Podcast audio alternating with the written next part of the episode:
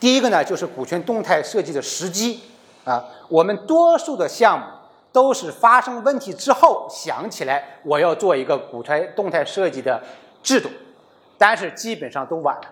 我一直有一个观点啊，当你把这个股权分配出去，你再想去调它，前面如果没有制度性的设计，是非常非常难。这也是很多项目撕撕到最后项目死掉的一个原因，或者你付出沉重代价的一个很重要的原因，就是前面你没有把明呃事情说明白。所以从这个角度来说啊，股权动态设计实际的关键就是：第一，我企业设立的时候，我在组合伙人团队的时候我就设计。